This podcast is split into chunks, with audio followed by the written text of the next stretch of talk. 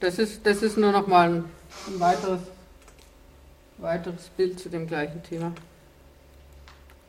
Jetzt vielleicht zu den, zu den, zu den Maßnahmen. Ähm, das, das ist jetzt nochmal dieses, dieses Ottawa-Charter, das geht etwas weiter und fragt, was sind denn Grundbedingungen für die Gesundheit? Und man sieht, dass ähm, ein stabiles Selbstwertgefühl, ein positives Verhältnis zum eigenen Körper, Freundschaft und soziale Beziehungen gehören dazu, eine intakte Umwelt, sinnvolle Arbeit, Wissen um Gesundheit und Gesundheitsversorgung, eine lebenswerte Gegenwart und gründete Hoffnung auf eine lebenswerte Zukunft. Wenn ich Seminaren mit, mit Firmen mache, frage ich immer, bei welchen Punkten könnt ihr denn einen Beitrag leisten? Und es stellt sich raus, dass bis auf vielleicht Punkt 2 eigentlich das, der, der Arbeitgeber zu allen diesen Punkten einen positiven Beitrag leisten kann. Auf jeden Fall Punkt 1, auf jeden Fall Punkt 3, äh, auf jeden Fall Punkt 5, 6 kann er helfen und, und es wird auch viel gemacht und, und auch 7 natürlich. Und äh, entsprechend, äh, was, das ist eins meiner, meiner beliebtesten Präsentationen, die ich ganz häufig zeige, weil wenn es um Thema Gesundheit bei Unternehmen geht, dann kriege ich oft die Antwort, ah, wir machen aber schon ganz viel. Und dann erzählen sie von, von Laufgruppen, von, von firmengeförderten Familienausflügen, Firmenkindergärten, äh, Gesundheitstagen, Rückenmassagen, Stressseminare und so weiter und so weiter. Also es kommt schnell eine ganz tolle Liste zusammen und, und es ist eindrucksvoll und ich finde das alles gut. Also ich möchte da nicht missverstanden werden, ich finde das alles sehr, sehr gut.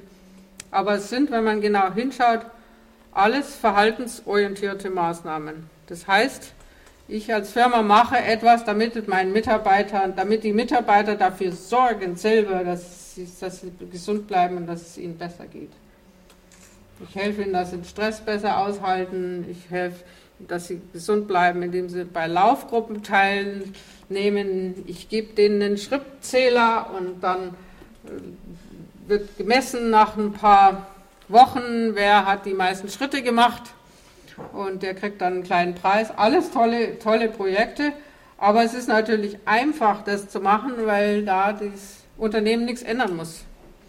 Das sind, es geht da nur um, um, um, um das Verhalten der Mitarbeiter, die Verhältnisse, das heißt, was ich als Unternehmer mache, wie ich meine Taktzeiten am Band vorgebe, welche Leistungsvorgaben ich mache, ähm, das, das muss, ich, muss ich nicht anpassen. Meine Strukturen muss ich nicht anpassen, meine Vorgesetzten dürfen so weitermachen, wie sie sind. Und darum äh, sage ich immer, ganz wichtig, wenn man um, um Fürsorge, auch im, insbesondere im psychischen Bereich, muss man sich die verhältnisorientierten Maßnahmen anschauen. Und nur wenn das in guter Kombination ist, ist es auch ein erfolgreiches Unterfangen. Ja.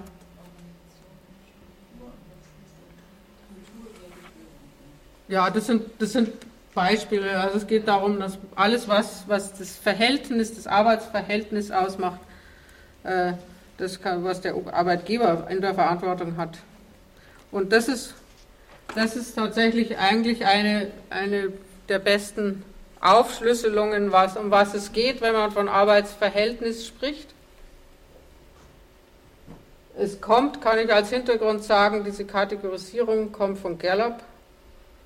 Gallup macht eine, hat, hat ein Tool bereitgestellt, mit dem man Umfragen, Mitarbeiterumfragen machen kann, die als Ergebnis zeigen, wie der Mitarbeiter an das Unternehmen gebunden ist. Das ist das sogenannte Mitarbeiterbindungsindex oder Employee Engagement Index.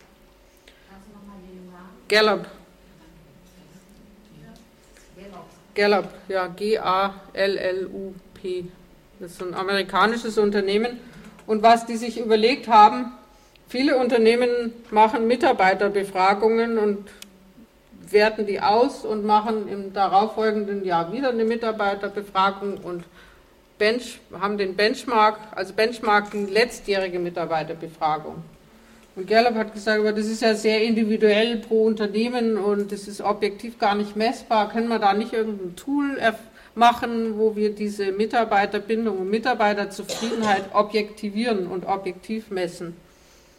Und das haben die gemacht und da kann man, der, die haben auch eine Website in Deutschland, kann man sich anschauen. Ich habe jetzt nicht so viel mitgebracht von den Gallup-Leuten, aber da kann man sehen, dass die Mitarbeiterbindung im Schnitt ziemlich, die, ziemlich niedrig ist. Also die, die Leute, die wirklich motiviert und engagiert sind, die liegen immer so bei 20, 25 Prozent.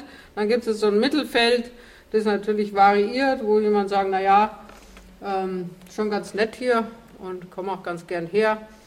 Ähm, könnte aber auch woanders arbeiten oder gar nicht mehr arbeiten. Und dann gibt es einen relativ hohen Prozent, also zu hohen Prozentsatz für das, was es ist, nämlich von zwischen 5 und 20 Prozent, wo die Leute sagen, ich, ich bin hier eigentlich in innerer Kündigung. Ich komme zwar noch zur Arbeit, brauche das Geld, aber.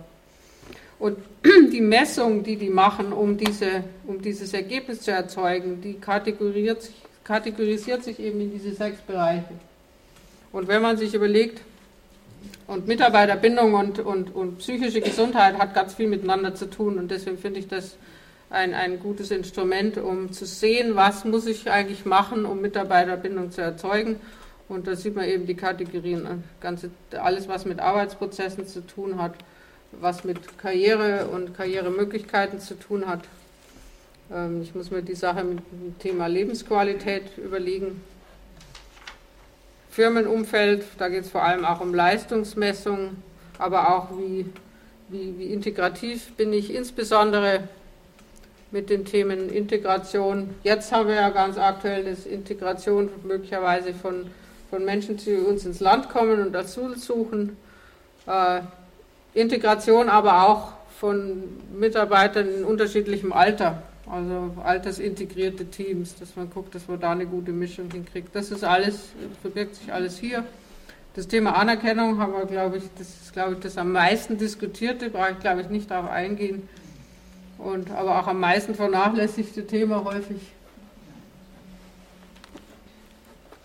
Wie, heißt das schön? Nicht, nicht, nicht geschimpft ist genug gelobt oder so ähnlich. Und dann, und dann das ganze Thema Führung natürlich. Und zum Thema Führung finde ich es hilfreich, sich mal kurz anzuschauen, was sind denn die, die, die psychischen Motive bei Menschen, die, die motivierend sind. Und dazu kann das, das wird eingeteilt in vier Kategorien. Dazu gehört Bindung, Zugehörigkeit, Leistung, Selbstwertschutz und Kontrolle. Und dann kann man sich davon abgeleitet überlegen, äh, was kann ich als Arbeitgeber tun, um diese psychischen Motive zu unterstützen.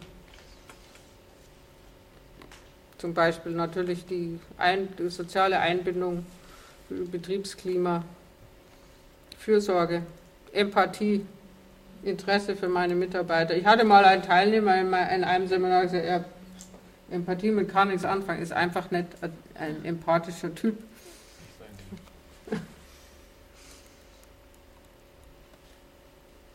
Dann das, äh, das Thema Leistung, das, ist, klingt, das ist so ein bisschen besetzt negativ, der Begriff, aber ähm, dahinter steht schon auch, dass jeder Mensch auch gerne was leisten möchte und, und, und in, einem, in einem sinnvollen Kontext dafür die Anerkennung, Anerkennung kriegen will. Und deswegen ist eben Leistung im Kontext mit sinnvoll, was, was ist sinnvoll für mich, ähm, natürlich die, das Thema Leistung angemessen, dass ich, dass ich angemessene Aufgaben habe, die ich auch lösen kann mit meinen Ressourcen. Die Variabilität haben wir darüber gesprochen, die Möglichkeit auch mit der Leistung zu wachsen, faire Vergütung und, und immer das, das gute Vorbild ist entscheidend. Selbstwertschutz, ganz wichtig, dass es da kommt, ist das ganze Thema Mobbing äh, zur Geltung, wenn da keine Anerkennung, keine konstruktive Rückkehrmeldung mehr kommt, keine Fairness und keine Möglichkeit, seine Persönlichkeit zu entfalten, ist das ein extrem krankmachender Faktor. Und dann natürlich das ganze Thema Handlungsspielraum, Offenheit, Transparenz und Kommunikation. Ich finde das hilfreich, weil man sich oft fragt, was, was ist denn Motivation oder welche Faktoren sind da, da wichtig. Zum Thema Führung ich, zeige ich auch immer ganz gerne dieses Bild, weil ich sage, es gibt da verschiedene Führungskompetenzen und das ist eingeteilt nach Es, Wir und Ich.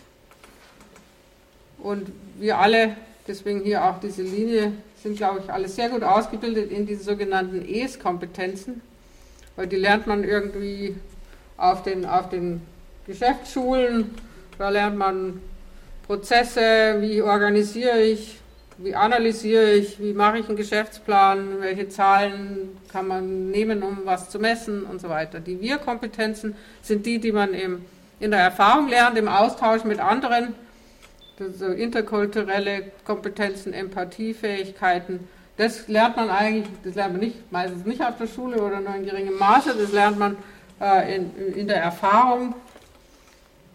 Und dann gibt es die Ich-Kompetenzen und in aller Regel sind die am allerschlechtesten ausgebildet, äh, weil die lernt man nur durch Selbstreflexion. Oder, oder indem man das, was man erfährt, wie man das verarbeitet. So in der Lerntheorie gibt es ja da sehr interessante Abhandlungen, wie Menschen auch mit Schicksalsschlägen umgehen. Manche zerbrechen dran und manche wachsen dran. Und es, ist sogar, es gibt sogar eine Untersuchung, dass Führungskräfte, von denen man sagt, dass sie außerordentliche Leistungen erbracht haben und sehr, sehr lange sehr erfolgreich waren, auch mit, mit ihren Mitarbeitern, dass die oft in ihrer Historie äh, erfolgreich schwerere Schicksalsschläge bewältigt haben. Also das ist etwas, was, was, was, was ich sehr interessant finde und die Kompetenzen, die dazu gehören, sind eben, kann ich, kann ich Leute begeistern, kann ich auch mich über mich selber reflektieren, weiß ich, wann ich was mache. Jetzt, oh, jetzt, jetzt äh, werde ich leicht ungehalten und bin ich dem, werde ich meinem Gegenüber gerecht. All diese Fähigkeiten sind, äh, sind da wichtig, aus Fehlern zu lernen eben und auch loslassen können. Und in Führungsseminaren versuchen wir häufig auch eben gerade diese Dinge zu machen, was das heißt, Menschen auch so ein bisschen aus der Reserve zu locken und andere Dinge zu machen, als, als über Dinge zu reden, sondern einfach auch so die eigene Erfahrung mit zu, zu erleben. Gut, das ist nochmal äh, äh, zum, zum Thema Kompetenzen des Mitarbeiters habe ich vorhin eigentlich schon einiges gezeigt, was, was kann man anbieten, um damit der Mitarbeiter selber in der eigenen Verantwortung also die Gesundheitskompetenzen entwickelt. Ja, und äh, ich glaube, damit würde ich dann auch gerne abschließen, weil ähm, das ist fünf nach zehn, vielleicht lieber noch ein bisschen Austausch. Vielleicht habt ihr noch ein paar Fragen. Also ich wollte vielleicht zum Abschluss noch sagen, dass es mir einfach, einfach wichtig ist, so ein bisschen die Verantwortung auch der Unternehmen, aber auch der, der, der Individuen zu sehen für das Thema, sich Hintergrund anzueignen, was sind eigentlich die Belastungsfaktoren, was, wie sehen psychische Störungen aus und dann, wie kann, weil ihr wie ich seid eher in, wahrscheinlich in der Rolle, dass ihr versucht, irgendwo das zu vermitteln, äh, was kann man da tun, gemeinsam, um, um in einem Arbeitsumfeld Verbesserungen zu schaffen. Und deswegen habe ich hier auch gesagt, wie gehen wir es gemeinsam an, weil es mir ein großes Anliegen ist, dass in dem, im, Arbeits, im Arbeitsumfeld einfach auch da bessere Verbesserungen, Erleichterungen geschaffen werden können. Und das, das sehe ich auch als meine Mission. Und ich weiß, wenn ihr hier seid und Business Yoga anbietet, dann tragt ihr auch diese Dinge in die Unternehmen. Und da denke ich mal, sind wir gemeinsam in einer wichtigen Sache unterwegs. Genau, damit würde ich von meiner Seite abschließen. Habe ich sehr viel geredet und schauen, ob noch Fragen da sind oder Anmerkungen oder auch eigene Erfahrungen.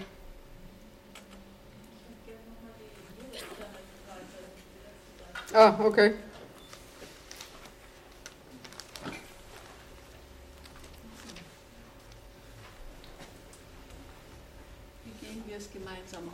Ja. ähm, wie gehst du es an?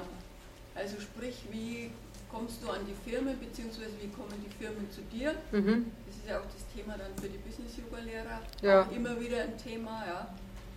Und Ja, also ich, ähm, was, was erleichternd ist, ähm, ich mache Seminare, ich mache relativ viele Seminare.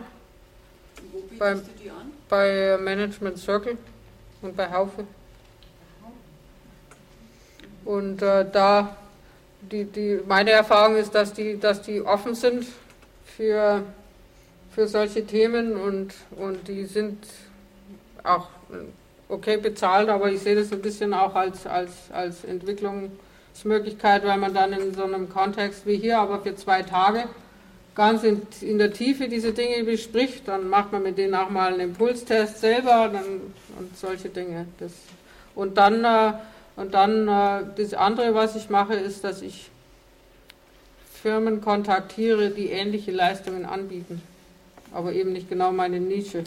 Die- haben schon einen Kundenstamm und, und das kann ich mir zum Beispiel vorstellen, dass das äh, auch, auch insbesondere für Yoga ein gutes Vorgehen ist. Ja. Ich glaube, dass die Personalverantwortlichen da auch ähm, offen sind, also dass man sich einfach den Personalverantwortlichen von einer zentralen hinlässt und die mal spricht, was im Gesundheitsmanagement noch für Lücken existieren und die da in der Ja. Leute suchen, die sie beraten und die Impulse geben können. Mhm. Also ich sag mal, die mutigen Leute weg, ne? Einfach mal Ja, ja, genau. Also, als, ähm, prima. Also nicht jeder macht es und ich weiß, ich habe mit Personalverantwortlichen zusammengearbeitet. Oft kriegen die ganz, ganz viele Anfragen und sich da zu positionieren ist manchmal gar nicht so einfach, aber, aber absolut, jeden Fall. Ja, ja, genau. Toll, wenn du das, wenn du da gute Erfahrungen gemacht hast. Freut mich. also Mhm. bin der Personalverantwortliche. Ach so, okay. Ah ja. Mhm, genau. viele Sachen lernen die auch, dass man delegieren muss. Mhm. kann auch nicht alles selbst. Und, ähm, Ja. Gut. Ich bin zum Beispiel gar nicht oft richtig krank, muss mich aber krank melden. Weil ich mich krank melde, sehe ich mein Bedürfnis nach einer Auszeit. Ja. Ich kann zum Beispiel, ich arbeite in einer Klinik, ich kann eigentlich mein Bedürfnis nach, nach, nach Veränderung oder nach einer anderen Situation gar nicht richtig artikulieren und mich da nicht verstanden. So geht es, glaube ich, vielen meiner Therapeuten, ich bin also Physiotherapeut. Mhm. Und äh, Kliniken sind alles andere, finde ich, als ein gesundes Umfeld. Mhm. Ja. Und, äh, ja. Und deswegen wird immer geklagt bei uns über Krankenstand. Mhm. Wir geben sehr viel Geld aus für Zertifizierung und Qualitätsmanagement. Aber innerhalb des Betriebs muss ich ganz, ganz. Mhm. Ja, spannend, gell? Wir Ja. machen sehr viel für die Außendarstellung Mhm. und für die Kostenträger. Aber für uns selbst sorgen wir gar nicht. Mhm. Und was würden Sie vorschlagen, was man da tun muss, damit sich das ändert? Erstmal, erstmal miteinander sprechen. Mhm. Und auch erstmal den, den Mut zu haben, äh, zu sagen, äh, ich bin jetzt an einem Punkt, wo ich so nicht mehr weitermachen kann. Ja. Und das gilt ja, unter Helfern gilt es ja so ein bisschen als Versagen oder ja, kann es nicht mehr so richtig. Das bin ich auch schon als Älteren. Aber ich habe als Älterer, finde ich, gerade in einer Reha-Klinik eine unheimliche Qualifikation, weil das Klientel, die Patienten, sind eher in meinem Alter. Mhm. Ja? Und damit treffe ich Mhm. mich mit Ja. auf einer Ebene, die meine 25-jährigen Kollegen vielleicht nicht so verstehen. Mhm. Ja. Mhm. Also, ja, spannend. Aber das habe ich auch schon gehört, auch ein, ein, ein, jemand, mit dem ich zusammenarbeite, viel, der arbeitet viel mit Kliniken und der hat da auch mir schon viel erzählt. Ja. Viel stressvolles Umfeld.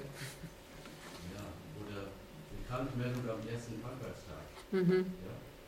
Manchmal muss man ja nur mal einen Tag ein bisschen Ruhe haben, um Mhm. sich selbst zu sortieren. Ja, Dann geht es wieder. Dann Ja, ja. geht es wieder los, aus eigenem Antrieb. Ja. Ich finde, so äh, abhängige Arbeitsverhältnisse sind gegeben. mhm. ja, ja, genau. Es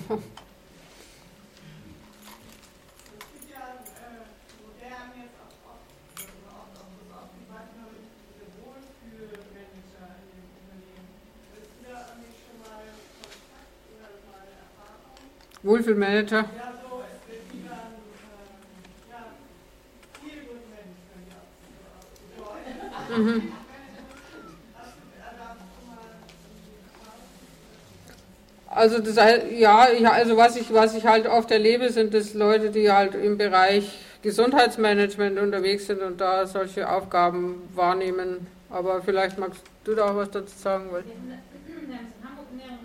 Okay. Und, da ist so, dass wir Leute in Altersteilzeit weil die einfach langlebig in der Firma so, so ähnliche Erfahrungen wie hinten Ja. wahrgenommen werden und auch ähm, was ändern möchten. Mhm. Und ähm, häufig scheitert es an einer Umsetzung, weil keiner Zeit hat, sich keiner zuständig fühlt. Und äh, die möchten halt kürzer treten, die möchten angenehme Aufgaben machen, aber auch so Projekte. Also man kann denen, das sind ja hochbezahlte Leute, denen kann man jetzt nicht irgendwas geben äh, oder sie kürzer treten lassen. Mhm. Aber diese ähm, Wohlfühlaktionen, das sind eben so Sachen wie Verantwortung für Team geöffnet sein. Ähm, also das sind, das hat, das ist so ein Katalog, da weiß man am Anfang noch nicht. Also man kriegt das über das Brainstorming von Mhm. Dann wird, man das versuchen umzusetzen. Und das überträgt man viel in alles, oder man holt auch ehemalige äh, ausgeschiedene Mitarbeiter, wenn man dann so eine regelmäßigen Treffen hat Mhm. äh, und fragt, Mensch, gibt es jemanden von euch, der noch wieder 20 Stunden Woche irgendwas machen will oder weniger? Ja.